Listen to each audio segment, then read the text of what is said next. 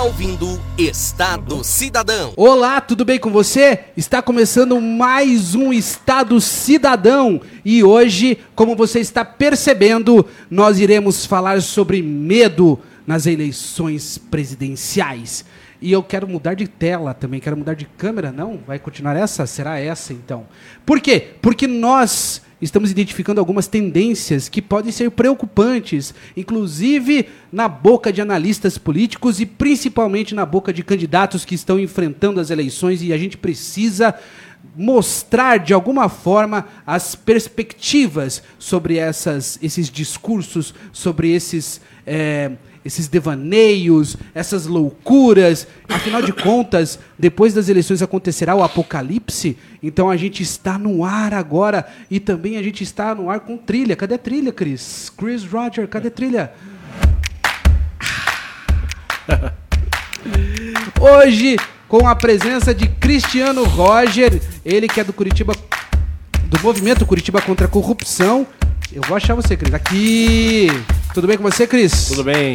Boa noite a todos aí. Dê oi para todas as pessoas desse Tudo universo, bem a todos Cris. aí. Vamos compartilhar nosso programa aí. Vamos debater mais uma vez aí sobre as eleições 2018. Show de bola! E eu estou tentando ainda, de forma muito esperançosa, colocar no ar um convidado hoje direto de, de Palmas.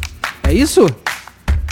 Palma, é palmas? Palmas. A Luísa, a Luísa Nascimento está com a gente hoje aqui também. Só para você, provar para você que ele está comigo. Não sei se a gente colocará ele no ar porque estamos com um probleminha técnico. no- Ele tá me ouvindo. Você tá me ouvindo, Luísio? Olha lá o Aloysio lá. Oi, só dá oi assim, Aloysio. Ah, beleza. A gente vai tentar colocar você no ar, Aloysio. Hoje, Aloysio, ele é, ele é analista político. Você sabia disso? Aloysio está em Palmas e ele vai participar com a gente, fazendo também as suas análises políticas.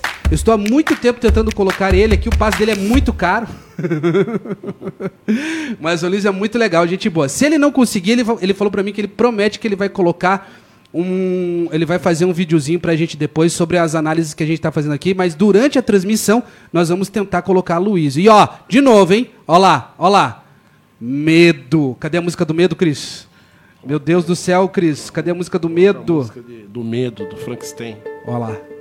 Não, essa não é muito medo. Pera aí que eu tenho outra que é mais medo ainda. Aqui, ó. Ó.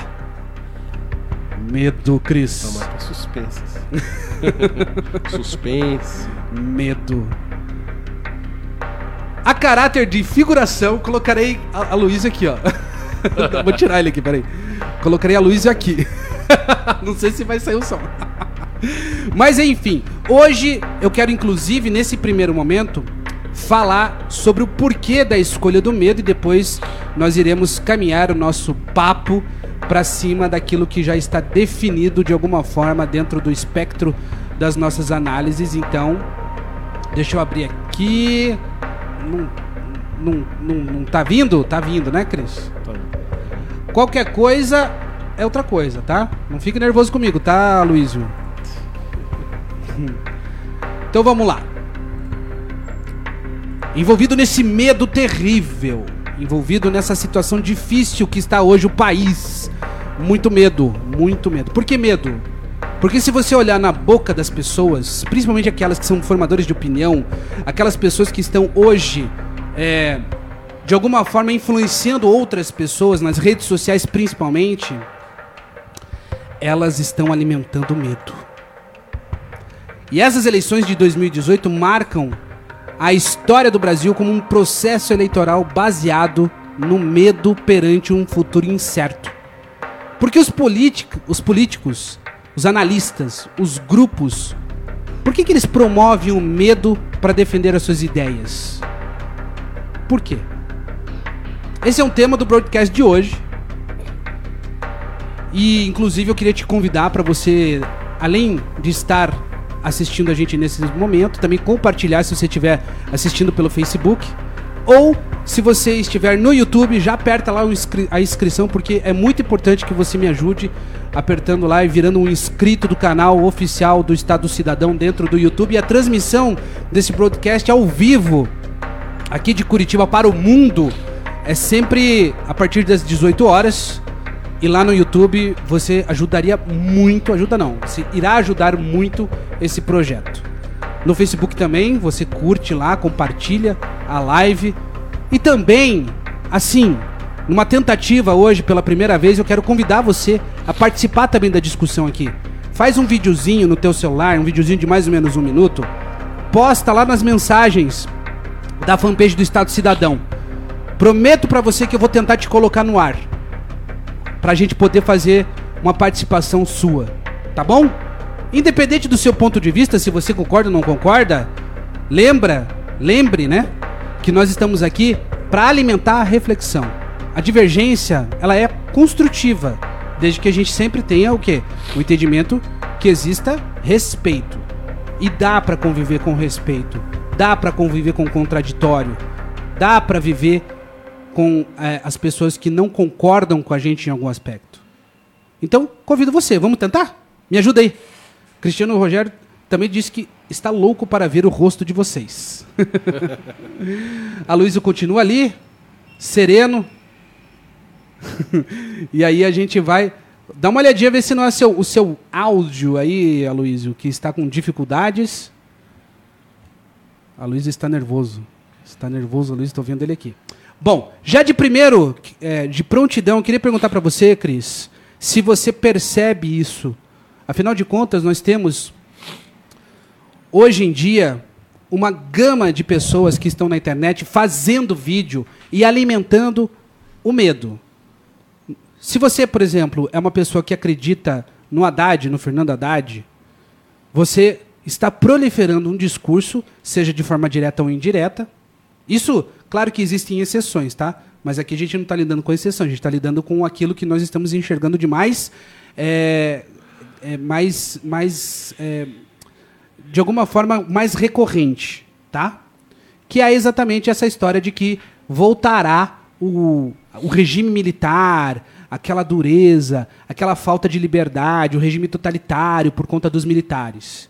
Se o Bolsonaro se eleger, os militares tomarão conta e novamente mergulharemos num país à deriva completamente desiludido e principalmente oprimido no seu estado democrático de, do seu estado de direito. Isso é verdade? Isso não é verdade? Não sabemos. Mas o importante nesse momento é a proliferação do medo. Então as pessoas elas estão replicando esse discurso.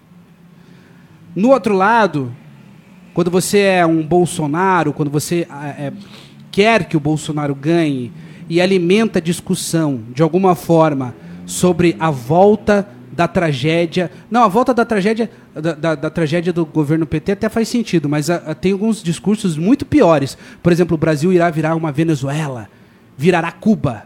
O Brasil se tornará uma ditadura do proletariado. Aliás, tem muita gente que fala isso e não tem noção do que significa, tá?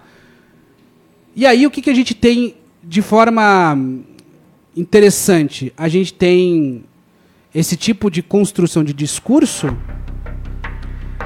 sem a menor, sem a menor preocupação em, em, em aferir de alguma forma a verdade.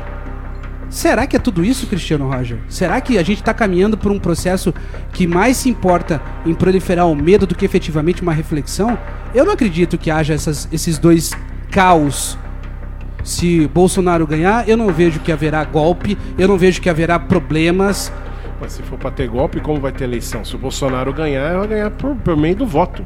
Legítimo, vai ter um então, governo legítimo. Então. E só porque ele tem militares na. Se ele colocar militares no governo dele, os que estão principalmente na reserva, não tem nada a ver a questão de você colocar o um militar como ministro, como assessor teu, com o regime militar. Não tem nada a ver uma questão com a outra. A questão de quem é, tem que ver quem, tá, quem solta esse tipo de informação, né? A quem interessa, né? Sempre tem. É, existe os.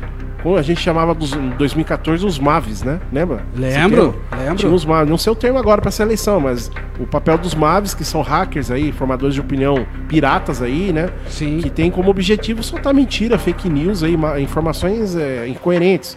Agora, é, você não pode falar, auferir para alguém alguma coisa se você não teve ela ainda como presidente ou no governo, entendeu? Uhum. Agora, voltando à questão do PT, é bem diferente. ah, se fala ah, sobre uma tragédia se voltar um governo, por exemplo, do Haddad, porque o Brasil já experimentou 13 anos de governo é, do próprio PT, né, do PMDB junto, entendeu? Sim, sim. E a questão da que falam que o Brasil vai virar uma Venezuela ou não, é, talvez exista uma lógica, isso não é medo, isso é fato. Né? Existe uma lógica, porque tudo que aconteceu na Venezuela, o que estava acontecendo no Brasil, principalmente com a questão do aparelhamento. A gente falou sobre o aparelhamento do Estado aí. É, na sexta-feira, né, que a gente falou? Lembro. A questão do aparelhamento. Lembro. Começa por aí, com uma revolução socialista, nos, nos modos que foi feito na Venezuela, começou com o aparelha- aparelhamento de todas as instituições. Mas eu, eu, particularmente, o Brasil é mais difícil virar uma Venezuela, no meu, no meu entender. Primeiro que o Brasil é um país continental. Segundo, as Forças Armadas, se a gente for analisar, elas são independentes, né, Rafael? São independentes. São independentes. Então, Teoricamente, né? É, teoricamente. Peraí, elas, não são independentes, elas são subordinadas ao Sim, mas presidente da elas, República. sim, mas elas não. Elas, elas são Forças Armadas do Estado, não de governo. Tá. Pelo menos até o que eu vi até agora, né? As forças, lá no caso da Venezuela, as Forças Armadas estavam a serviço de um governo, né? Não do Estado. Mas isso não é relativo, Cris? Porque o governo é o Estado naquele momento. É, mas depende, porque quando você fala que, Mas é, que é e- de Estado, por exemplo, ele vai- você vai estar respeitando as Forças Armadas ou qualquer, por exemplo, até falando de Polícia Federal, Aham. ela vai estar ela vai estar trabalhando em prol da sociedade e do Estado, não daquele governante. É como, por exemplo, se fosse assim, então, por exemplo, vamos dar um exemplo da Lava Jato. Tá. Se a Polícia Federal é, é, trabalhasse para um governo, eles não estariam investigando pessoas ligadas ao PT quando a Dilma era presidente, por exemplo. Entendeu? Porque ali mostrou uma autonomia e independência da instituição Polícia Federal. Mesmo assim, eu penso das Forças Armadas também. Até que me prove o contrário, né? Tá, e. Ok, mas você também enxerga que existe essa Ah, polarização também da política do medo? Eu, eu sinceramente. Porque você é eu não- declarado Bolsonaro. É, é eu, eu assim, das pessoas que, que já têm voto já decidido por Bolsonaro, eu não vejo essas pessoas com medo. Eu vejo. O que eu vejo de algumas pessoas do, de outros. De outros candidatos, por exemplo, eu não chamo de medo, eu chamo isso de desespero. Perante aí as. Você vê a questão das performances de pesquisa eleitoral aí, principalmente. Você pegou. Vamos pegar um exemplo do Alckmin ali. Você viu fa- umas fa- últimas falas do Alckmin? Demonstra puro desespero.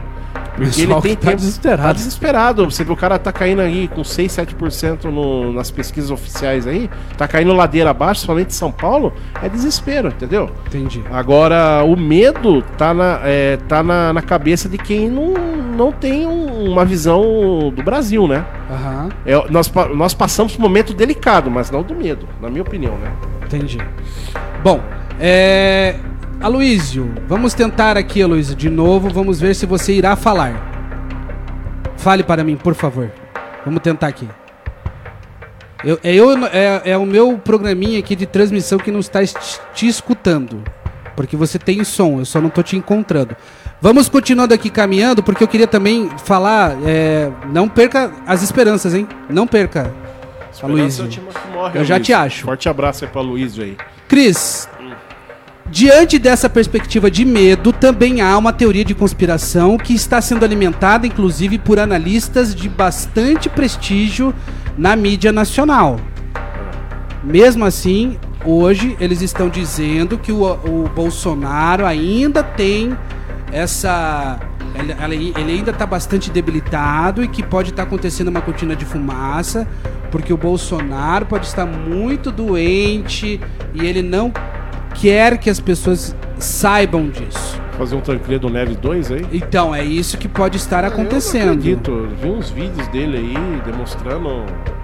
Na sexta-feira a gente falou, né? Você mostrou o vídeo dele, né? Na sexta-feira. Mostrei na sexta-feira o vídeo uma boa, dele. Uma boa recuperação. Eu não acredito nisso. Não acredita nisso? É muita, é muita conversa, é muito assim, por isso que eu falo, eles têm que criar esses casos aí, Rafael, Tá, tô dar ouvindo. audiência, audiência. comentar alguma coisa, entendeu? Pra comentar. Então eles ficam inventando histórias aí mirabolantes aí, Aham. pra aguçar a curiosidade do, do coletivo aí, né? Do, do, do coletivo da sociedade, entendeu? Entendi. Aí tem- assim, o que se você, se eu vou te falar o que eu recebo por dia aqui, a todo momento, um, um monte de histórias aqui, cara, se eu for acreditar em tudo que vem aí, estamos ferrado, né?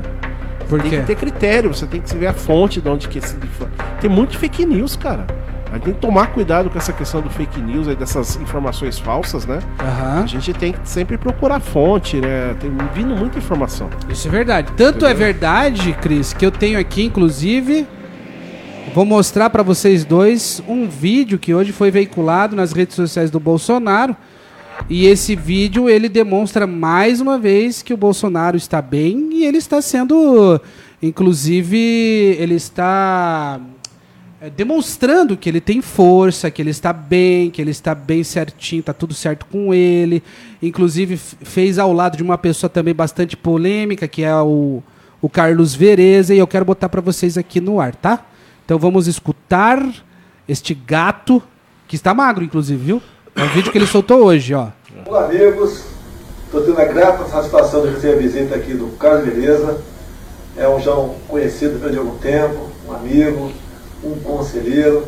Eu quero agradecer o seu gesto de confiança e solidariedade num momento tão difícil que ainda estou passando na minha vida. Dizer a ele e a todos vocês, né? se Deus quiser, a partir do ano que vem, juntos mudaremos o destino do Brasil. Obrigado, Beleza. Nada, obrigado de nada. Olha, é um dever meu, pelas crianças, pela família, pelo país. Estamos juntos, meu irmão. Obrigado. Muito bem. Então estamos aí com ele, Magrão. Aloysio, você pode falar? Vamos tentar de novo. Tá me ouvindo? Acho que agora ele não está me ouvindo. Não? Então tá. O que, que você acha, Cris? Eu acho que ele tá em plena reabilitação, entendeu? Agora, pra alguém que levou uma facada em menos de 20 dias aí, praticamente, que, é Tá que vai bem, estar né? em pé, em Tá pé, bem, né? Tá da- bem. fazendo flexão, entendeu? É- é, ele tá tendo uma recuperação no hospital de, um- Tá. um, né, de alto padrão, né? Sim. A gente tem que confiar na medicina, nos profissionais que estão cuidando dele. Igual eu te falei na sexta, sobre a questão da investigação, de- da, da questão dele. Que a, que a Polícia Federal resolva. Tá. A questão da campanha dele, ele tem que tocar, entendeu? É, eu vejo assim, por isso que a gente tá falando. A campanha dele, se quem que. é, na verdade, quem tá fazendo a campanha do Bolsonaro hoje, na verdade, Rafael? Quem que tá fazendo? É ele, na verdade, né? Não, mas tá assim, na rede social, mas quem tá fazendo na rua campanha? O cara não tá tendo campanha praticamente de rua. Foi aquilo que a gente Não, falou na não sexta-feira, né? O é. Bolsonaro, na verdade, ele tá prejudicado. Tá prejudicado. O mas- atentado, apesar de- dos analistas falarem que ele, ele está subindo nas pesquisas por conta de certa simpatia em relação ao atentado, na verdade ele está demonstrando que ele está muito limitado, né? E ele Exatamente. isso perde muito também a, o- a- a- a perspectiva de mídia dele, né? Sim. Porque os outros candidatos estão sempre criando fatos, fatos, fatos, toda hora nos, É nas, eu falo. nas é, mídias. É uma eleição atípica, né? Igual a gente falou, é uma eleição atípica e a gente vai. é, vamos esperar o fim dela. Mas ah, do jeito que a coisa tá indo aí, praticamente ele tá fora do primeiro turno. Sim, tá fora. Tá fora não, né? Não, ele tá assim, fora, falando diz, você diz da, da das- disputa, da assim, de ir disputa, na- né? no debate e Sim. na rua, nesse Sim. sentido, né? Tá Sim, fora do, do- do primeiro turno no, no processo normal da eleição, né? Sim, sim. Bom, o Aloísio, ele tá me ouvindo, né, Aloísio? Mas falar você não quer falar, né? Até agora tá quieto aí, não falar nada. E eu tô tentando ligar o teu áudio aqui, não tô conseguindo, Aloísio, mas é uma pena, porque você é um cara tão bacana, tão inteligente e tem uma perspectiva de visão que eu gostaria muito de ouvir. Eu vou, eu vou, vamos, vamos tentando. gravar um vídeo lá? Você consegue gravar um vídeo, Aloysio, antes que a gente termine a transmissão? Se você conseguir fazer isso, a gente fica feliz, tá? Eu vou tentar de novo aqui, ver se eu te acho, pelo menos aqui na minha tentativa. Channel Mix, Noise, Region, Braden, Brown, não, não consigo te achar. Tudo bem, vamos tentando. Há esperança ainda, tá, Luísio? Junto com você, eu queria também, à, à medida que a gente vai caminhando, agora que a gente já mostrou o, o, a- o vídeo do Bolsomito, do Bolsonaro, do Bolso Tudo, que na verdade, assim, com muito respeito, Bolsonaro me surpreendeu. Cara, o, cara é, o cara é ponta firme. Nesse aspecto, o cara é ponta firme. Não sei se outras pessoas aguentariam o rojão que ele aguentou. É, eu queria falar um pouquinho justamente daquele cara que você acabou falando agora há pouco. Quem? Valkman. Ah, o Alckmin. O Valkman, ele tem uma perspectiva muito triste. Tá mais triste que o Ciro, pra falar bem a verdade. que viu? ele não, ele não imaginava, né? Ele contava tudo no tempo de televisão que ele ia reverter a situação dele. É, Alckmin, pra você, ó.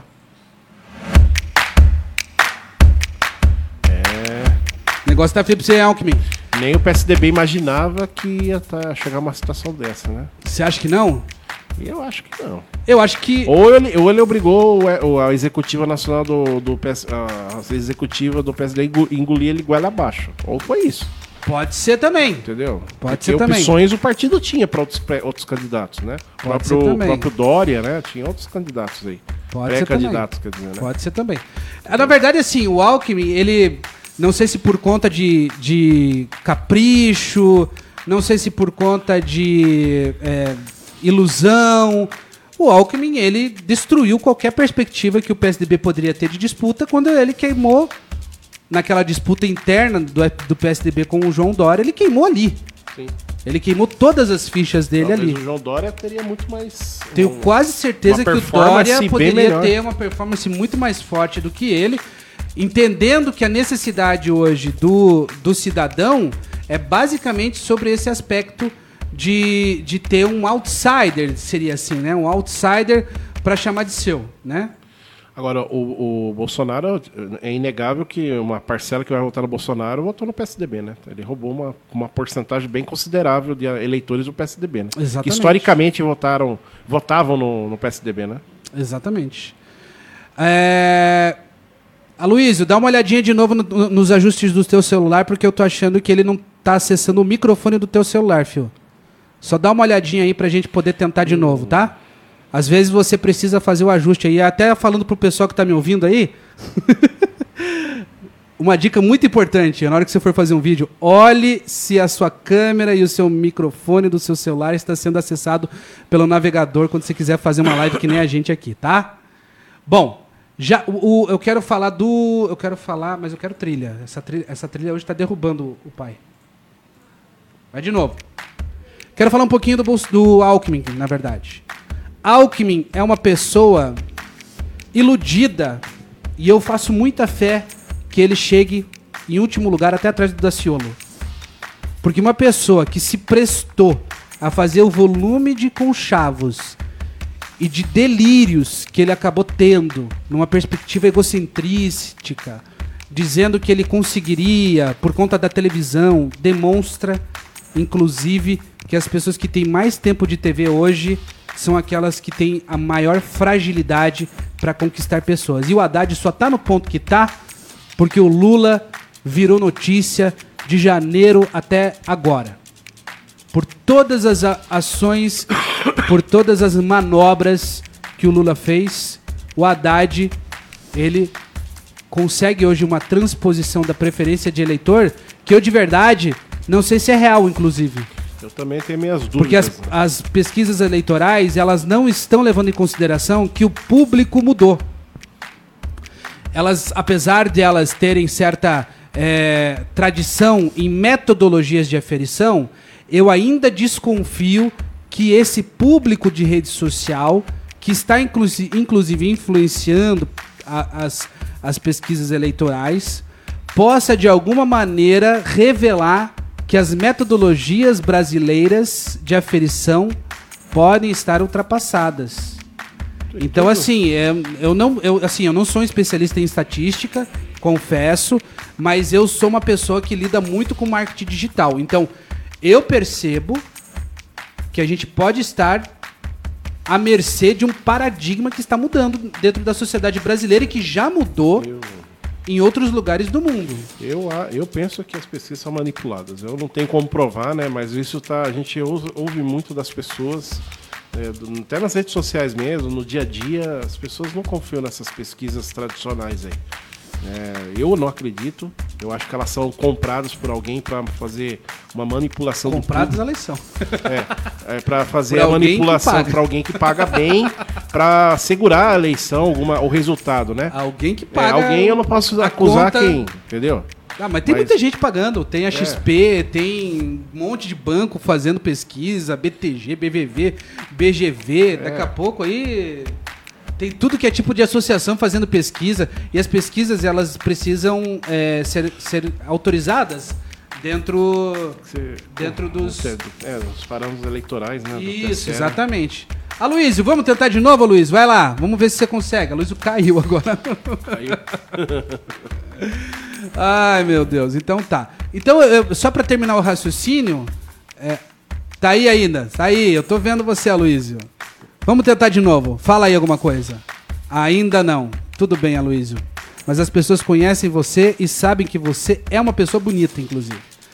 A Luiz é um, analista é, é, político, ele também é assistente social, tem uma, uma grande experiência em gestão pública, né? Fez parte de, de grupos políticos de gestão.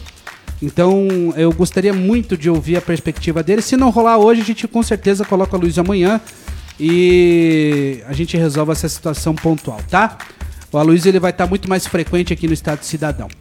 E agora, é, eu só queria fechar o, então, fechar o raciocínio do Alckmin no entendimento de que o Alckmin ele acabou, é, inclusive hoje, lançando, e a semana passada foi o início de uma movimentação que o FHC acabou começando, que foi a tentativa de você criar uma união entre a- a- a- as similaridades, né? As candidaturas similares, vamos dizer assim.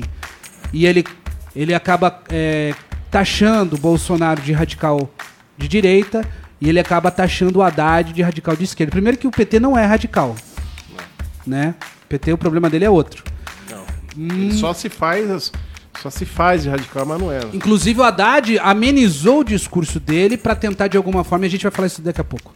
O Haddad ele acabou amenizando o discurso dele e de alguma forma o Alckmin então tentou fazer essa movimentação aglutinando Meirelles, ele tentou aglutinar Meirelles, tentou aglutinar Marina Silva, ele tentou aglu- aglutinar o próprio Ciro Gomes. Só que ele ainda não se encontrou. E eu te digo por quê. Ele não é de esquerda, ele não é de direita, ele não é de centro, ele não é nada. Ele não tem nenhuma base sólida, né? nenhuma ideia Não sei como um cara desse foi governador de São Paulo, sinceramente. Por conta da velha política. É, do aparelhamento. do- Covas, né? Você sabe como é que funciona a política? O aparelhamento é muito importante. E você sabe que São Paulo tá toda aparelhada. Com a gente certeza. fala que o Há PT muitos aparelhou. anos, A gente São fala Paulo que- toda aparelhada pelo PSDB. A gente fala que o PT aparelhou algumas instituições sociais, algumas institu- institu- instituições que fazem parte do, do Brasil. Você acha que o, P- o PS PSDB não fez isso? É- e essa, esse é o problema de um governo muito grande, de um governo muito extenso, de um governo muito é, com muitos anos, de uma corrente política. Não é nem corrente ideológica, de uma corrente política. Né, Cris? Você vê isso também no Alckmin? Sim, o aparelhamento ele, ele veio até muito antes do próprio PT também, né? em, outro, em outros governos, aí, em outros partidos, né? Isso até faz parte do, da cultura política, da velha política brasileira, né? Uhum. né? Por quê? Porque o político que entra lá, ele não está a serviço da população. Ele, ele entra lá e ele pensa que aquilo lá tem que estar a serviço dele e toma aquilo lá como um bem próprio dele. Se apodera como particular dele, não Muito como bom. um bem público, mas como um bem particular dele. E tudo que tem lá tem que estar a serviço do, do, do grupo político que ele. Que ele, por isso que a gente não vê aí é, muito. Por isso que a gente vê essa. É a raiz, né? Uma das raízes da própria corrupção, né? Muitos cargos aí que deveriam ser técnicos se colocam apadrinhados políticos, né? Partidos, eh, dá o espaço para partido. Aí a pessoa- você vê primeiro, segundo escalão, terceiro escalão, tudo eh, ocupados por pessoas que nem sabem da, da passa que tá lá às vezes, muitas vezes, a maioria das vezes, né? Sim. Não com cargos técnicos, né? Infelizmente. Infe- Espero que mude. Eu, eu penso que está mudando essa situação. O brasileiro ele está começando com o advento das operações aí policiais aí de combate à corrupção. Eu penso que eu, eu tenho esperança que a gente vai mudar. A esperança que eu tenho, eu não tenho medo. Tenho essa esperança de que os órgãos vão fiscalizar cada vez mais e o cara vai pensar duas vezes antes de roubar, somente quando se apertarem as leis de combate à corrupção. Entendi. Vamos falar um pouquinho do Haddad? Uhum, o poste. Haddad eu não tenho aqui. Não, Mas, ó, só tocando a questão, até falando da Marina um pouco, fugindo da Haddad, a Marina tá indo no mesmo caminho do, do Alckmin, né? Marina esteve aqui Tá caindo- ontem em Curitiba. É? Marina Sabia. esteve em Curitiba. Você vê como a Marina tem expressão. Nossa, ela tá caindo também na ladeira, né, nas pesquisas, né? Marina evaporou. Marina Evaporou. igual igual uma um bicho de mato fugiu, escondeu e não ninguém viu. É, então. O é. que, que você queria falar da Marina? Não, essa questão é que ela também tá caindo, tá descendo a ladeira igual o Alckmin. É dois que estavam lá em cima que estão. Mas a Marina ela é muito similar ao Ciro, né? Porque os dois tinham votação, tinham muito público do, do Lula, né? do Lula. E aí a transferência desse público pro Haddad acabou praticamente evaporando a Marina, né? Marina que tá. Ela, ela tentou dar uma aquecida no discurso dela, de alguma forma, inclusive, ela foi bastante. é, ela foi bastante provocada pelos analistas científicos nas últimas sabatinas e ela teve que falar com todas as letras, apesar de ver o grande sofrimento dela, dizer que o Lula é, é, de alguma forma é corrupto, né? Ela demorou pra dizer isso, né? E as pessoas até fazem essa pergunta, parece que é uma espécie até de, de, de, de- de sadismo, assim, sabe? Não sei, parece que é. Quero falar então do. Não, até falando até ó, a da eu, a- eu acho assim, então, essa eleição, além do, do medo, é, depois dessa eleição, s- é, se ganhar, não sendo Haddad, qualquer, qualquer candidato é presidente, eu espero que o Lula seja uma página virada da história do Brasil, né? Entendi. É, o importante é que a gente tenha condições de fazer Eu acho que a gente tem que avançar, Rafael. A gente tem que pensar aí, o, o me... se, se alguém tá com medo, se alguém tá aí tá se tá com medo, é, a gente tem que avançar o país. A gente tem que avançar para fazer uma nova política. O país não aguenta mais esses velhos políticos, essas velhas raposas, esses usurpadores do poder. As pessoas querem um país para todos, né? Com segurança, educação. E a gente, essa é a esperança que as pessoas têm que ter. A esperança que virão, que, que dias melhores virão. Né? Que a gente tem que, que, do jeito que dá, não dá mais, Rafael. Depende do candidato que, que vai entrar para governador, deputado, ou senador, ou, né? Que eles têm que pensar na população. O brasileiro não aguenta mais essa situação que nós estamos vivendo atualmente no país. Nós temos que brigar pelo país agora. Que, que, que país que nós queremos para os nossos filhos, para os nossos netos, né? Que tipo de educação, que tipo de saúde? Porque daqui a pouco, Rafael, não vai ter mais dinheiro. Aquele dinheiro que ele já pegava a gordurinha, né? Sim. Que eles roubavam da corrupção. E aí, como que a gente vai fazer? Não vai ter dinheiro para nada. Com tantos aí, com tanto endividamento do, da máquina pública, né? Sim, sim. Daqui a pouco vamos trabalhar, pagar imposto só para pagar a dívida. Aí não vai, ter, não vai sobrar dinheiro para pagar funcionalismo público, para pagar para pagar serviços públicos, como já está acontecendo isso.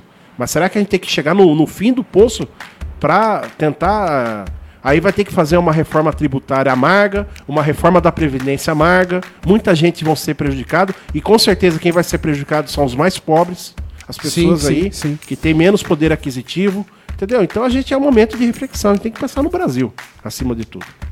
Caminhando para o final, quero falar de Haddad, que eh, né, fez alguns discursos bastante amainados, obviamente criticando o Bolsonaro, mas não na temperatura, inclusive, que o Ciro Gomes está.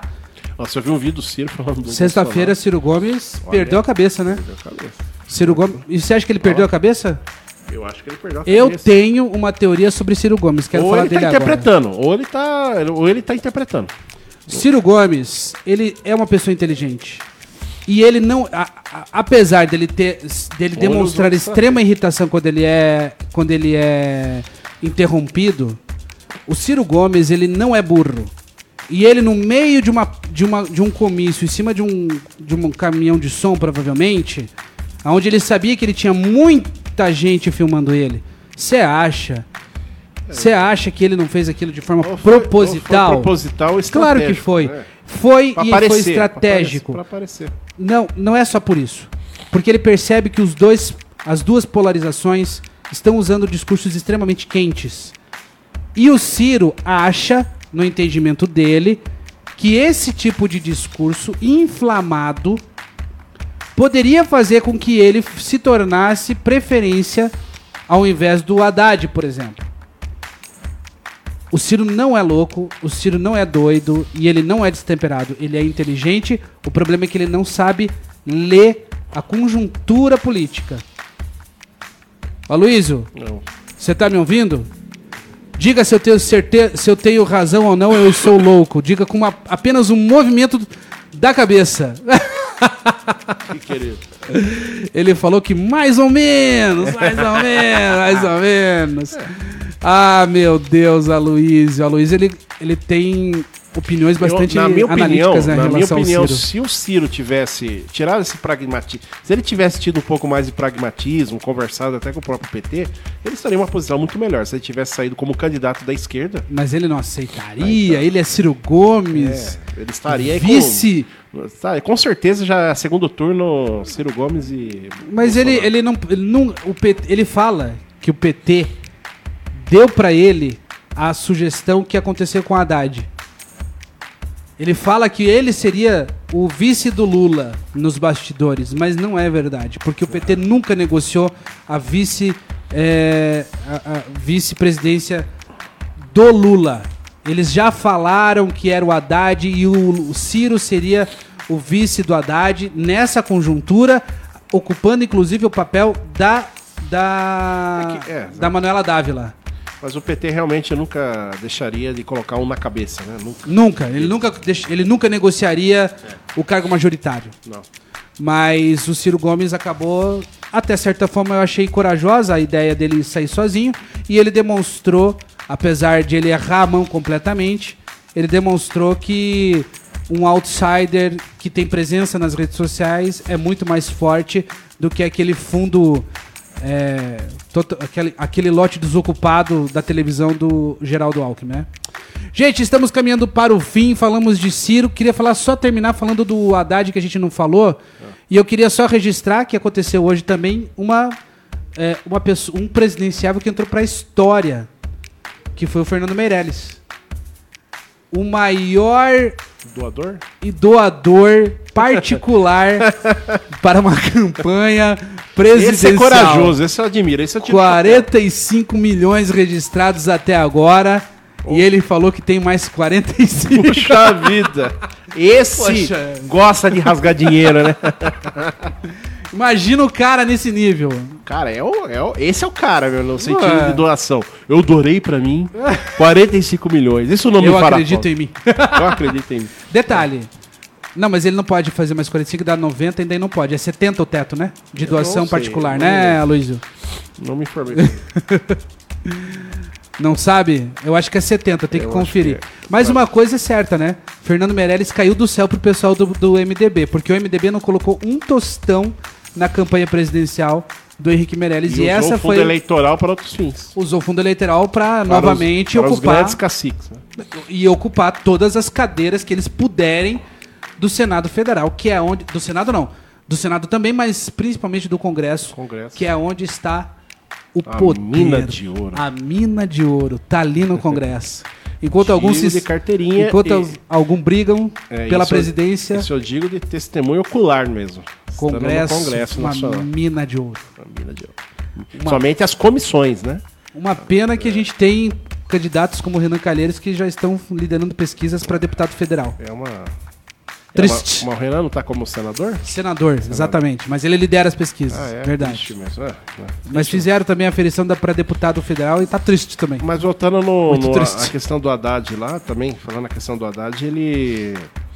Ele tá viajando principalmente ao Nordeste, né? Onde que, onde que normalmente nas pesquisas o Lula tá, tá à frente, tem uma, uma aprovação do PT grande lá, né? Ele tá.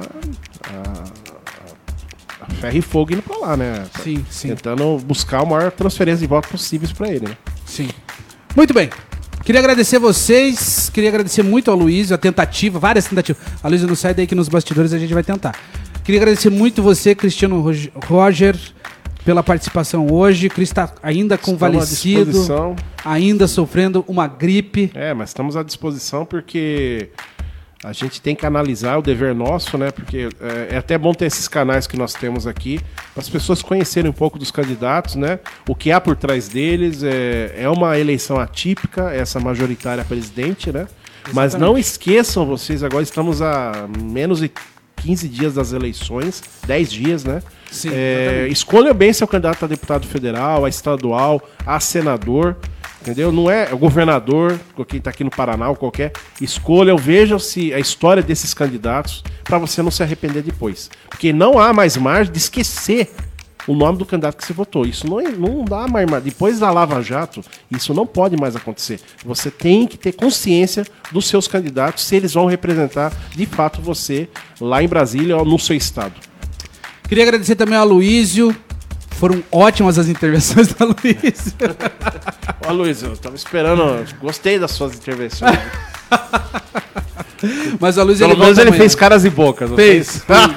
Mas a Aloysio é um ator profissional também. Lógico, lógico. Fez curso de interpretação, tem curso de oratória. A é Eu muito conheci o Aloysio, até falar uma coisa assim, o Aloysio, ele fez, eu lembro de uma viagem que eu fiz a Aloysio co- em Florianópolis há muitos anos atrás, que ele foi um grande intérprete naquele momento, ele sabe do que eu tô falando. Aloysio, obrigado. Amanhã a gente vai de novo e vamos com certeza te colocar no ar em áudio e vídeo. E queria agradecer também você que está com a gente desde o início e que participa desse projeto do Estado Cidadão como um ouvinte, se você estiver no podcast, como um espectador nessa transmissão das lives do broadcast. E peço a gentileza de que você me ajude, ajude todos nós aqui mantendo esse projeto, fazendo a sua inscrição lá no canal do YouTube e de alguma forma também contribuindo lá na comunidade do Estado Cidadão. estadocidadão.com.br é de graça, não tem custo nenhum, você vai lá, posta o seu comentário também, se você quiser fazer um texto eh, defendendo uma ideia, um ponto de vista, você tem todo o direito, porque lá não tem custo nenhum, basta somente ser respeitoso e eu tenho certeza que nós conseguiremos criar debates incríveis e reflexivos. E como sempre, mais uma vez a gente acaba esta incrível transmissão sem absolutamente nenhuma vinheta.